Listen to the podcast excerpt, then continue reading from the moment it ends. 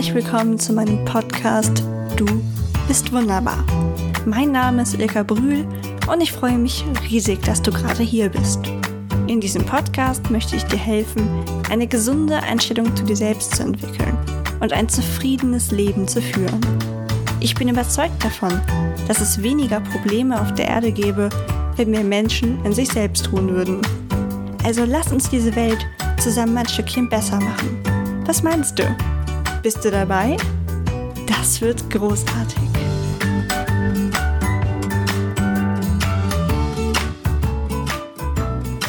Einerseits wissen wir, dass man nicht immer gut drauf sein kann.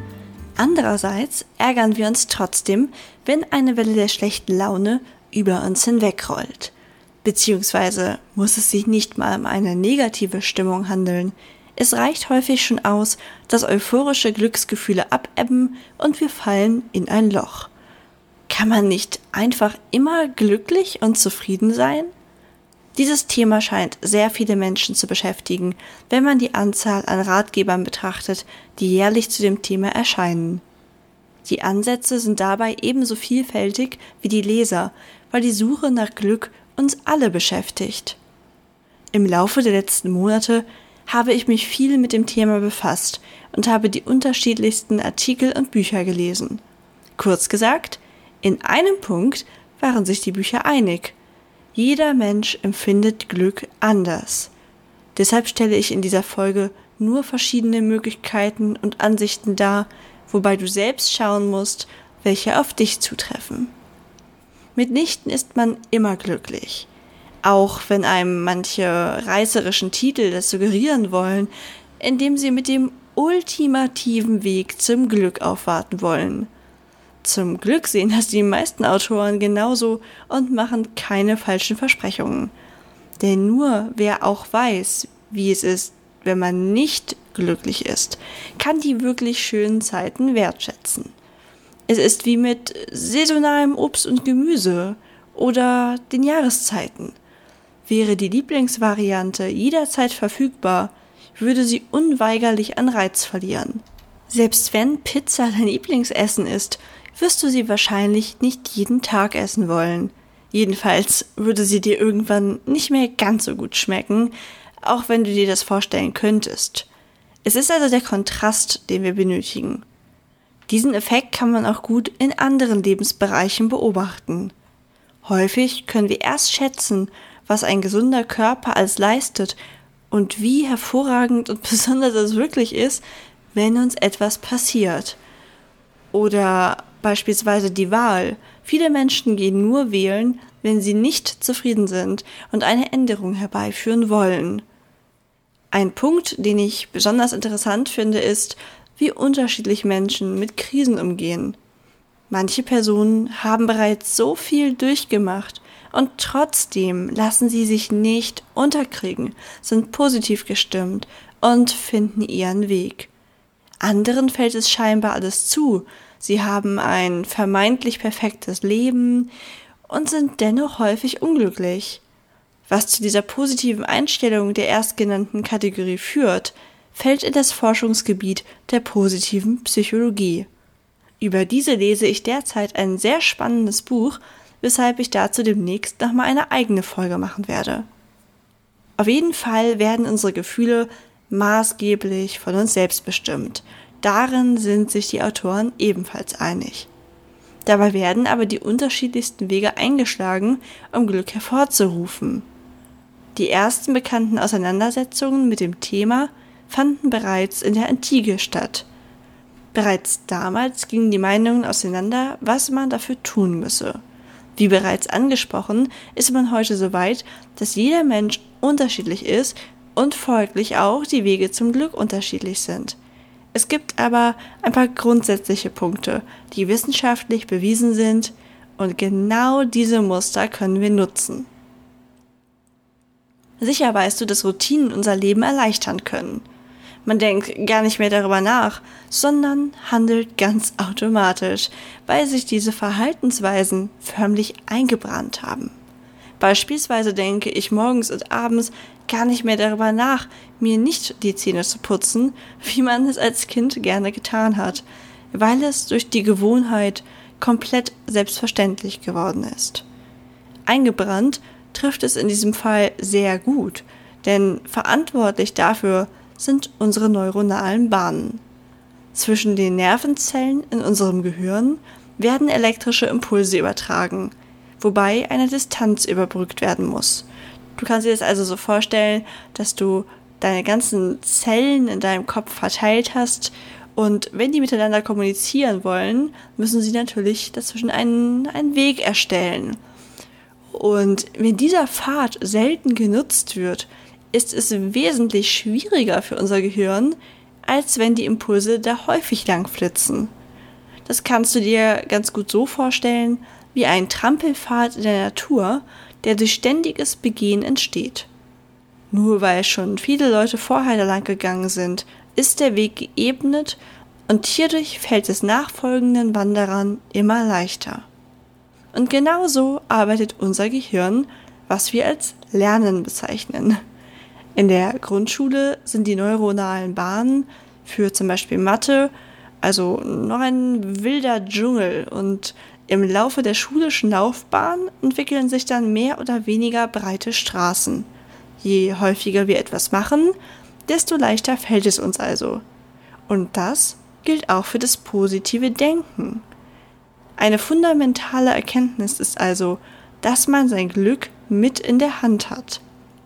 Als Cholerikerin bist du es gewohnt, dich schnell aufzuregen und hast deine neuronalen Bahnen in diesem Bereich hervorragend trainiert. Wenn der Autofahrer vor dir also mal wieder nicht so fährt, wie du es gerne hättest, ist es sehr wahrscheinlich, dass du dich aufregst. Das Schöne dabei ist aber, dass wir diese Bahnen auch verkümmern lassen können, wenn wir sie nicht mehr nutzen und gezielt trainieren. Genauso wie auch ein Trampelpfad von der Natur zurückerobert wird, wenn man ihn nicht mehr benutzt.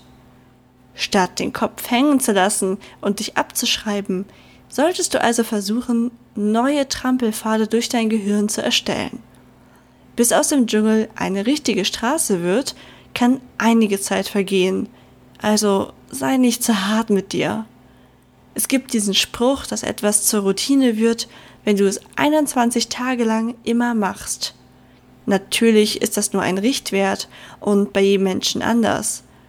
Außerdem würde ich nach 21 Tagen erstmal von einem Trampelpfädchen sprechen. Mit anderen Worten, es können Jahre vergehen, ehe etwas komplett in uns verankert ist. Nehme als Beispiel einen ehemaligen Raucher, der oft noch Wochen oder Jahre später nicht völlig immun ist gegen den Geruch. Andererseits können wir genau diesen Effekt nutzen. Wenn glücklich sein unser Rauchen wird, kommen wir davon so schnell nicht mehr weg. Nichtsdestotrotz möchte ich hier noch einmal betonen, dass niemand immer glücklich ist. Folglich sollten wir uns gut überlegen, womit wir unsere Zeit verbringen. Denn wenn wir unsere Aufmerksamkeit einer Sache zuwenden, werden die neuronalen Bahnen dabei trainiert. Gelingt es uns also häufig Glück zu empfinden, werden wir immer besser darin.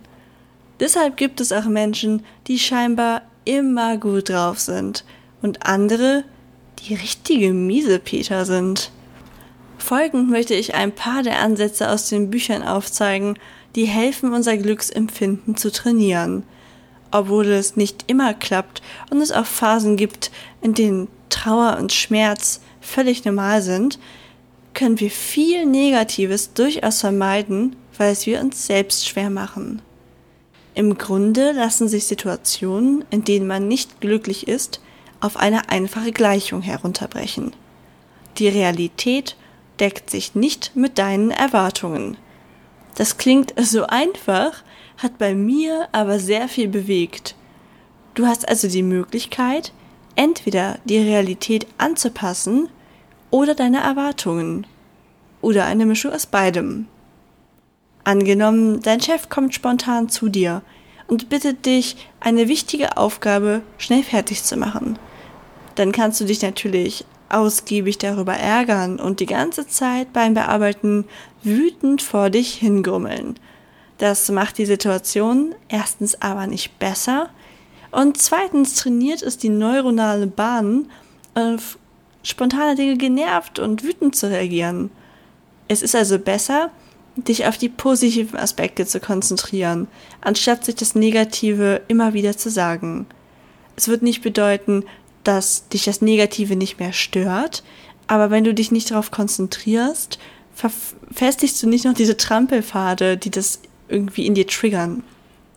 Und obwohl du das jetzt weißt, wird es dir natürlich nicht gleich leicht fallen, weil deine Bahnen ja schon jahrelang trainiert wurden. Ich erwische mich auch immer wieder dabei, wie ich negative Gedanken habe, die die Situation in keinster Weise verbessern und komplett unnötig sind bei mir ist so ein Klassiker, ich habe häufig Schlafprobleme und wenn ich dann am nächsten Morgen völlig geredet aufstehe, hilft es mir nicht, jetzt auch noch Ewigkeiten darüber nachzudenken, wie müde ich bin und dass ich ja schon wieder so schlecht geschlafen habe. Das ändert ja überhaupt nichts in der Situation. Mittlerweile fällt es mir deutlich leichter, dann einfach zu akzeptieren, dass ich müde bin, dass ich den Tag vielleicht ein bisschen ruhiger angehen lasse und probiere am Abend früher ins Bett zu kommen. Wir können also stattdessen darüber nachdenken, dass es ein Zeichen von Vertrauen ist, dass wir mit dieser wichtigen Aufgabe betraut wurden. Ein anderer Fall ist es natürlich, wenn wir systematisch immer wieder ausgenutzt werden. Aber auch dann wäre es falsch zu resignieren und die Meinung zu entwickeln, dass Arbeit eben so ist. Richtiger wäre es, das Gespräch mit dem Chef zu suchen oder notfalls, wenn alles nicht hilft, nach einer neuen Stelle zu gucken. In Bezug auf die Gleichung hieße es, die Realität zu ändern. Oder wir akzeptieren, dass wir hin und wieder länger bleiben müssen, weil uns das wahrscheinlich in jedem anderen Job auch so geht. Das wäre dann eine Anpassung der Erwartung. Oder wir bleiben einfach seltener lang und passen somit beides ein bisschen an. Vieles hängt also wieder von unseren eigenen Gedanken ab. Darum wird einem auch so häufig Meditation ans Herz gelegt. Anfangs kann das schon schnell frustrierend sein, weil man meist mit dem falschen Ansatz rangeht. Früher habe ich gedacht, wenn ich meditieren will, muss ich mich stundenlang im Schneidersitz irgendwo hinsetzen, dabei andächtig aussehen und an nichts denken. Doch gerade wenn man noch ungeübt ist, schweifen die Gedanken immer wieder ab. Und genau das ist normal und richtig. Das Ziel ist es nämlich, diese Aufmerksamkeit wieder einzufangen. Es zählt also erstmal kann nicht das Endergebnis, sondern der Weg dahin. Hilfreich sind am Anfang geführte Meditationen, in denen eine Sprecherin dir Anweisung gibt, worauf du dich konzentrieren sollst. Wenn du mit deinen Gedanken abdriftest, lässt du den Gedanken einfach wieder gehen und versuchst danach erneut an nichts zu denken. Ganz ohne negative Gefühle, dass du nicht gut genug zum Meditieren bist. Durch diesen ständigen Prozess, deine Gedanken einzufangen und zu ordnen, trainierst du die passenden neuronalen Bahnen und wirst immer besser darin. So viel jedenfalls die Theorie. Ich bin auch noch eine ziemliche Anfängerin. Ein weiterer wichtiger Punkt ist, den Irrglauben zu überwinden, dass man erst etwas leisten muss, um glücklich zu sein. Erst die Arbeit, dann das Vergnügen, hat wohl jeder von uns schon mal gehört. Dabei zeigen viele Studien, dass glückliche Menschen erfolgreicher sind als unglückliche. Die Reihenfolge ist also sei glücklich und das andere fällt dir leichter. Du musst dir Glück nicht erst verdienen, wir sollten unser Glück an nichts koppeln und einfach akzeptieren, dass wir zu jeder Zeit die Möglichkeit und vor allem das gute Recht haben, glücklich zu sein. Außerdem kann es uns helfen, ein Dankbarkeitstagebuch zu führen. Selbst wenn du nicht regelmäßig Buch darüber führen möchtest, kannst du versuchen, regelmäßig darüber nachzudenken, wofür du dankbar bist. Der Gedanke an diese schönen Dinge kann erstens dazu führen, dass dir bewusst wird, dass du gerade ja sozusagen auf hohem Niveau jammerst und eigentlich ein sehr gutes Leben hast. Und außerdem trainieren wir mal wieder die entsprechenden neuronalen Bahnen. Wer hätte es gedacht? Häufig fokussieren wir uns nämlich auf das Negative und vergleichen uns mit denen, die mehr haben. Doch dabei vergessen wir, dass es meist mindestens genauso viele gibt, die weniger haben. Ein echter Glückskiller ist übrigens Stress. Darum hat sich in den letzten Jahren auch so eine große Achtsamkeitsbewegung gebildet, bei der es um gezielte Entschleunigung geht. Mir ist das vorhin auf dem Weg nach Hause aufgefallen, als der Radfahrer vor mir etwas langsamer fuhr, als ich es gern getan hätte. Mein erster Impuls war, ihn zu überholen. Doch ich hatte keinen Termin und alle Zeit der Welt. Also habe ich mich ganz bewusst seinem Tempo angepasst und mich darauf konzentriert, wie schön die Bäume in der Umgebung aussehen.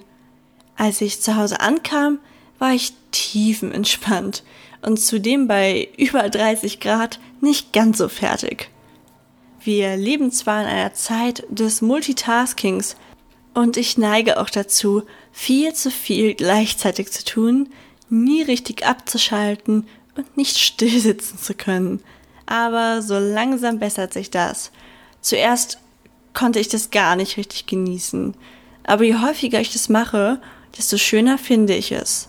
Und es ist definitiv auch nur eine Angewohnheit, eine schlechte sogar, würde ich sagen, weil ich früher ziemlich gut entspannen konnte. Ich glaube, diese Schnelllebigkeit, dass immer alles verfügbar ist, überall sind alle Serien, Informationen, man kann seine Freunde jederzeit erreichen. Das hat bei mir auf jeden Fall dazu geführt, dass ich mich schlecht fühle, wenn ich zu viel entspanne. Und da bin ich gerade ganz arg dabei, das umzustellen. Was mich immer sehr glücklich macht, ist, neue Dinge auszuprobieren und aus der Routine auszubrechen. Einfach mal ein neues Hobby anfangen, eine andere Route fahren, einen anderen Joghurt kaufen, einen neuen Kleidungsstil ausprobieren. Es können große und kleine Dinge sein doch es ist stets aufregend und befriedigt einen Entdeckergeist in mir. Nachweislich hat auch Bewegung einen sehr großen Einfluss auf unsere innere Balance. Jetzt höre ich schon die ersten Aufstöhnen und ja, ich bin eventuell eine davon.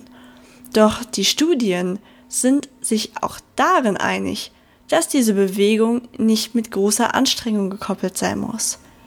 Die Hauptsache ist, den Körper in Schwung zu bringen. Es gibt Untersuchungen, die Menschen mit Depressionen einer Bewegungstherapie unterzogen haben und so vergleichbare Ergebnisse erzielten, wie sie mit Medikamenten hervorgerufen haben. Versuche etwas mehr Bewegung in deinen Alltag zu bringen. Lass das Auto mal stehen, nimm die Treppe, strecke dich zwischendurch. Es gibt so viele Möglichkeiten. Ich hoffe, ich konnte dir mit dieser Folge weiterhelfen und ein paar Denkanstöße geben. Ich habe mich für diese Folge entschieden, Tipps aufzunehmen, die von allen Büchern als gut erachtet wurden und auf keine speziellen Varianten einzugehen, weil da die verschiedensten Ansätze bestehen, die sich teilweise widersprechen. Diese Ansätze, wie zum Beispiel die positive Psychologie, werde ich dir demnächst nochmal in einzelnen Folgen näher bringen. Findest du solche Themen auch so spannend wie ich? Dann lass mir doch eine 5-Sterne-Bewertung bei iTunes da. Das hilft mir unglaublich, dass mein Podcast von anderen Leuten gefunden wird und ich eine größere Hörerschaft damit erreichen kann. Und das ist ja genau das, was ich will. Positive Aspekte, Denkansätze und einfach Wissen in die Welt zu tragen, um ja, die ganze Welt zu entschleunigen und von diesem Stresspegel herunterzubringen. Ich möchte wieder, dass wir alle erkennen, wie wunderbar Vielfalt ist. Ich finde, wir sollten uns einfach viel mehr feiern für das, was wir als leisten und nicht so viel rumnörgeln. Also, wenn du das auch so siehst, dann lasse mir eine 5-Sterne-Bewertung auf iTunes. Danke, dass du heute zugehört hast. Alles Liebe, deine Ilka.